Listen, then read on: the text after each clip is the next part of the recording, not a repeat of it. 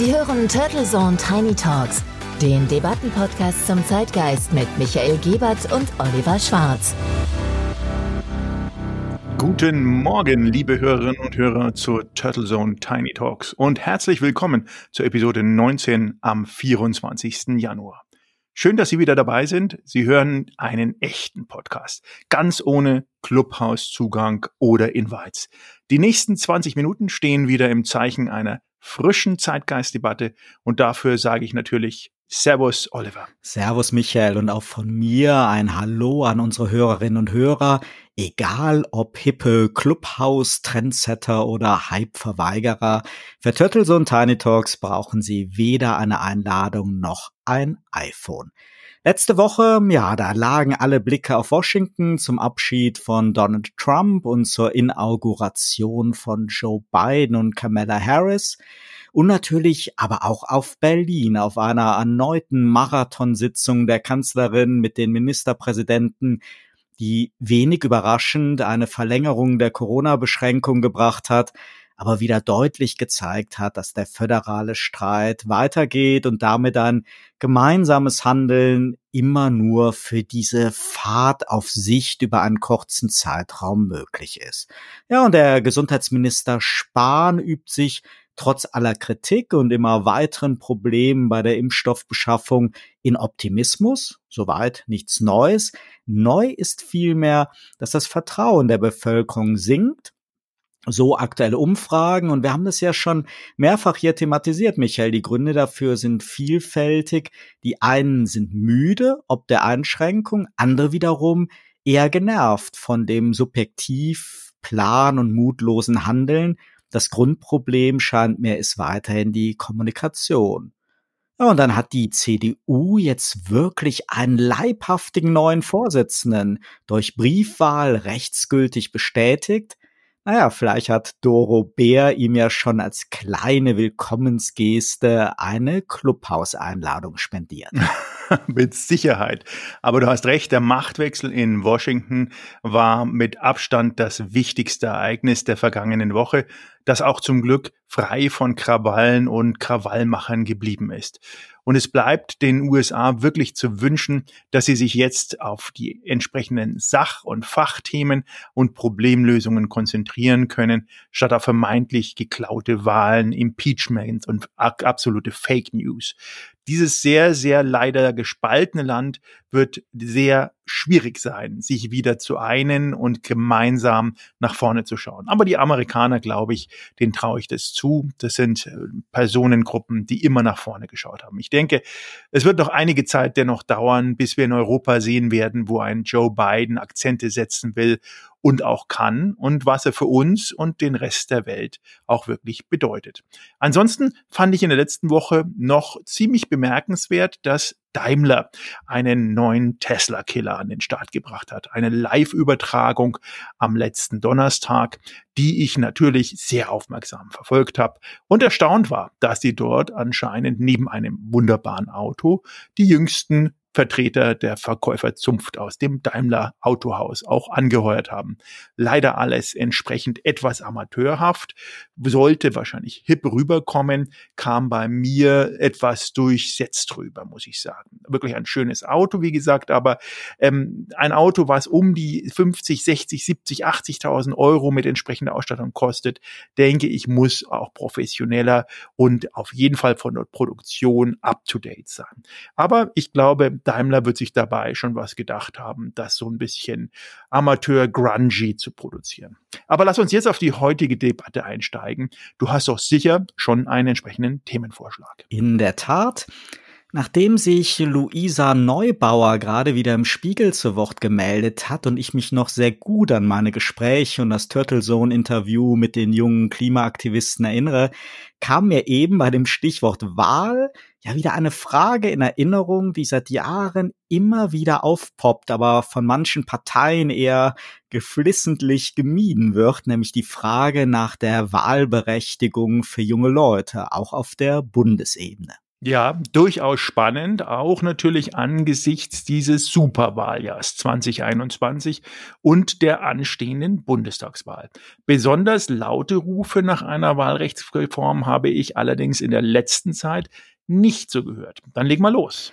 Du, der, die Forderung ist in der Tat nicht neu und wurde wieder lauter, ich glaube so vor zwei Jahren, als Fridays for Future gezeigt und vor Augen geführt hat, dass sich junge Leute sehr wohl und sehr engagiert für Politik interessieren. Und damals gab es dann lautere Stimmen, die eine Herabsenkung des Wahlalters auch bei der Bundestagswahl gefordert haben, auf 16 oder 12 Jahre.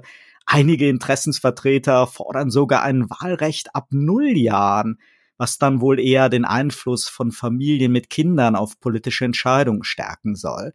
Das ist sicher nicht mehrheitsfähig, aber so ein Wahlrecht ab 12, 14 oder 16 Jahren könnte schon frischen Schwung in die Demokratie bringen und vielleicht ja auch ein gutes Signal gegen Politikmüdigkeit sein. Die Erfahrungen in einzelnen Bundesländern auf Kommunalebene sind ja nicht so schlecht und Österreich hat uns das ja auch schon seit Jahren vorgemacht und dann ja so wohlwollende Meinungsäußerungen der Vorsitzenden von SPD und der Grünen, das Wahlrecht ab 16 schon bei dieser Bundestagswahl umzusetzen, ja, die sind dann eher auf wenig Zustimmung letztes Jahr bei der Union gestoßen und auch nicht wirklich oben am Ende auf der Tagesordnung gelandet und zu einer echten Initiative geworden. Also wird's damit wohl dieses Jahr nichts immerhin 50 Jahre nach der letzten Reform. Ja, schaut man sich das an, auch vielleicht historisch, dann ähm, ist ja dieses Wahlrecht immer dann doch ein sehr, sehr hm, ja, ich würde schon fast sagen, hm, großes Trendthema. 1945 ähm, ist ja das Wahlrecht angehoben worden, spannenderweise mal von 20 auf 21 Jahren. Und dann hat es einige Jahrzehnte gebraucht, bis das wieder runter auf 18 Jahren kam, nämlich 1970 war das. Und dann wurde es teilweise in einigen Ländern, in dem Fall Niedersachsen, hat angefangen, 1995 auf 16 Jahre runter. Und äh, aktuell, 2009, kamen Bremen noch dazu, Brandenburg, Hamburg und Schleswig-Holstein 2013, die jetzt auch ein zumindest auf Landtagsebene Wahlrecht ab 16 Jahren haben. Ähm, ich glaube, man muss da auch unterscheiden nochmal zwischen Wahlrecht, was ja eine Option ist, was ja nicht unbedingt dazu beiträgt, dass mehr gewählt wird, und einer gewissen Wahlpflicht. Und was mich auch erstaunt ist, dass zum Beispiel das Thema Wahlpflicht nicht unbedingt nur autoritären Staaten zusteht, wie man im ersten Moment denken sollte. Wir haben Wahlpflicht, die auch mit entsprechender Strafe hinterlegt ist, wenn man nicht wahlen geht, in Ländern wie zum Beispiel Griechenland, Australien, Belgien, Luxemburg, Italien, Ägypten, Türkei. Und gerade Australien ist da ein Land, was zum Thema Wahlpflicht extrem positiv raussticht. Und äh, die Australier das dann auch über die verschiedenen Wahlperioden nicht nur als Pflicht im Sinne von negativ, sondern als Pflicht eines Bürgers ansehen. Und ich glaube, das könnte ein erster Schritt sein, das Thema Wahlrecht hin auf eine Pflichtebene zumindest gedanklich zu heben, damit die in dem Fall jungen Leute, je nachdem wie weit man es senken möchte, sich auch nicht nur der Möglichkeit, sondern auch ihrer Verantwortung bewusst werden. Ja, Rechte und Pflichten sind in der Tat ein gutes Stichwort. Als es zu Beginn der 70er Jahre, du hast es eben erwähnt, um die Herabsetzung des Mindestalters für Wähler ging, da gab es eine Grundgesetzänderung und wenige Jahre später wurde dann ja auch die Volljährigkeit auf 18 Jahre heruntergesetzt.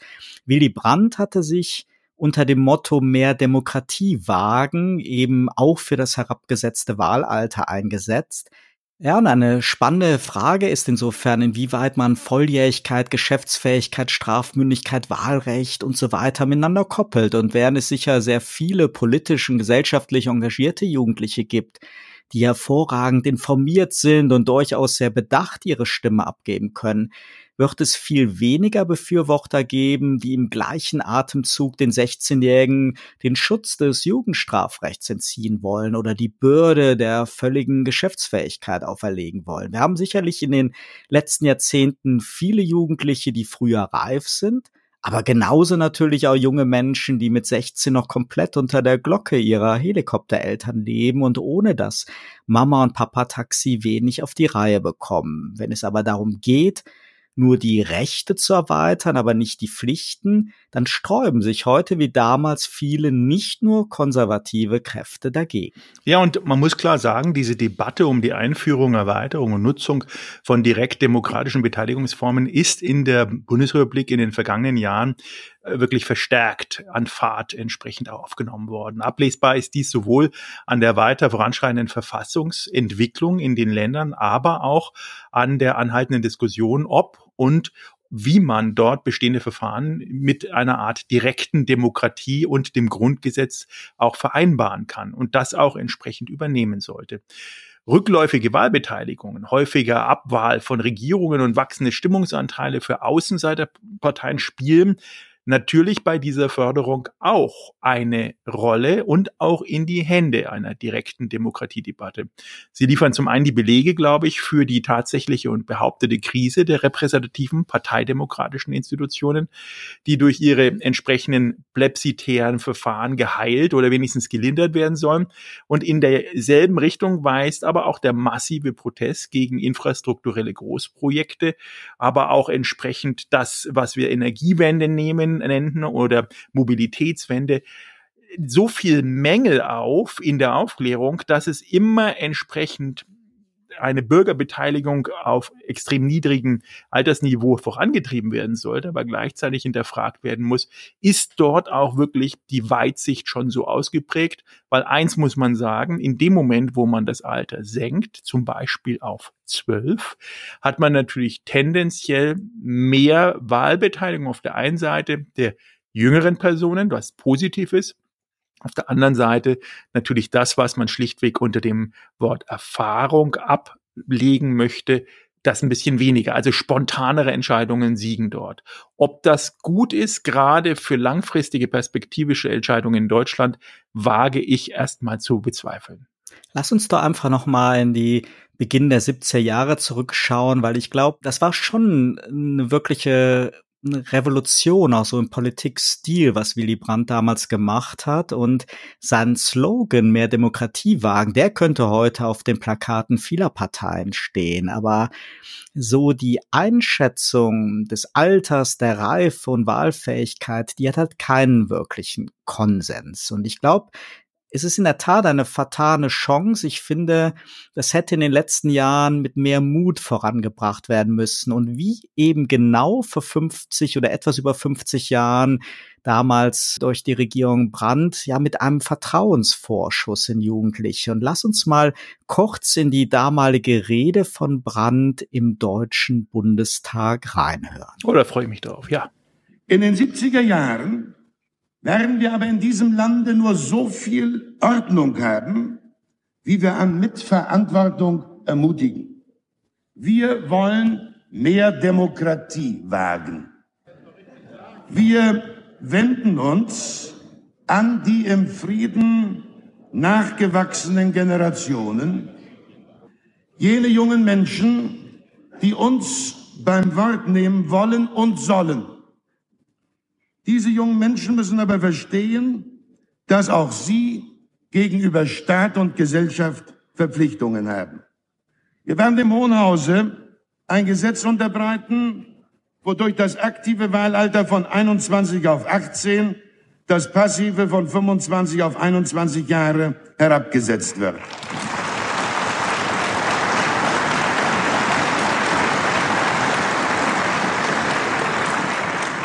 Wir werden auch die Volljährigkeitsgrenze überprüfen.